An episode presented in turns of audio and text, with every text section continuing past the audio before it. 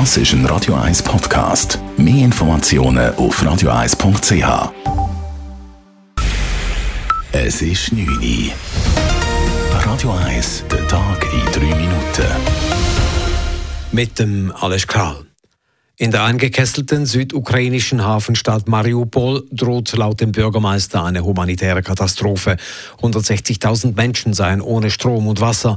Er forderte eindringlich eine Evakuierung. Busse stünden bereit, doch Russland habe weiterhin keine freie Passage zugesagt.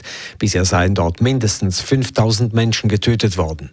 Russland setzte heute seine Angriffe in der Ukraine fort. In der Stadt Kharkiv wurden seit Beginn des Angriffskriegs Russlands vor gut einem Monat hat ukrainischen Angaben zufolge fast 1200 mehrgeschossige Wohnhäuser zerstört.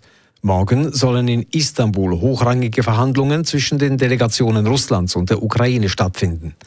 Die EU-Innenminister einigten sich derweil auf eine bessere Koordination bei der Aufnahme der Flüchtlinge aus der Ukraine.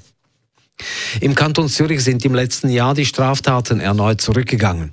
Die Polizei registrierte gegenüber 2020 bei den Delikten einen Rückgang von 6 Prozent. Die Corona-Pandemie habe sich auch im letzten Jahr auf das kriminelle Geschehen im Kanton Zürich ausgewirkt, erklärte der Zürcher Sicherheitsdirektor Mario Fehr. Es hat deutlich weniger Einbruchdiebstahl gegeben, weil die Menschen einfach die sind und damit Gelegenheiten auch gefehlt haben. Auf der anderen Seite ist es uns gelungen, dort, wo man eigentlich mehr Gewalt erwartet hätte, bei der häuslichen Gewalt, Jugendkriminalität, Gewalt gegen Seniorinnen und Senioren, Zahlen mindestens stabil zu behalten. Die Stadt Zürich verzeichnete bei den Straftaten im letzten Jahr gar einen historischen Tiefstand. Zum ersten Mal seit der Einführung der entsprechenden Statistik wurden in der Stadt weniger als 40.000 Delikte innerhalb des Jahres registriert. Eine klare Zunahme gab es im Kanton bei der Cyberkriminalität und in der Stadt bei der Gewalt und Drohung gegen Beamte. Der Kanton Zürich muss in den kommenden knapp 30 Jahren alle Schwachstellen im Velonetz beseitigen. Der Kantonsrat hat heute eine Motion aus der GLP gutgeheißen.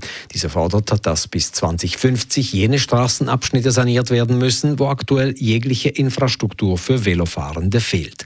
Der Regierungsrat muss nun jedes Jahr 30 Millionen Franken reservieren und ein entsprechendes Bauprogramm erstellen. Im Weiteren beschloss der Kantonsrat, dass der Tourismus nachhaltiger werden müsse.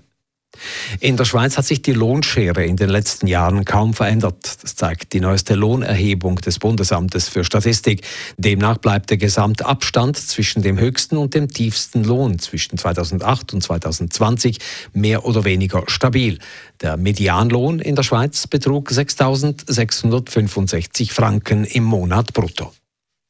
An der Oscarverleihung ist es zu einem bisher nie dagewesenen Skandal gekommen. Der Schauspieler Will Smith hat den Moderator Chris Rock geohrfeigt, weil er einen unpassenden Witz über den kahlen Kopf von Smiths Frau gemacht hatte. Sie leidet an krankhaftem Haarausfall. Die Academy verurteilte dies und teilte mit, sie dulde keine Gewalt. Will Smith entschuldigte sich später tränenreich. Radio 1 Wetter.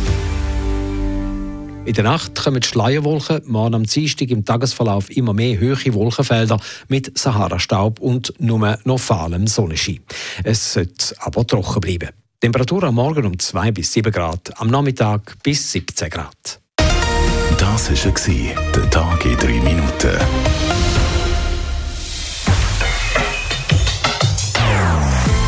Non-Stop-Musik auf Radio 1. Bei uns klingt Musik einfach besser. Non-stop. Radio 1.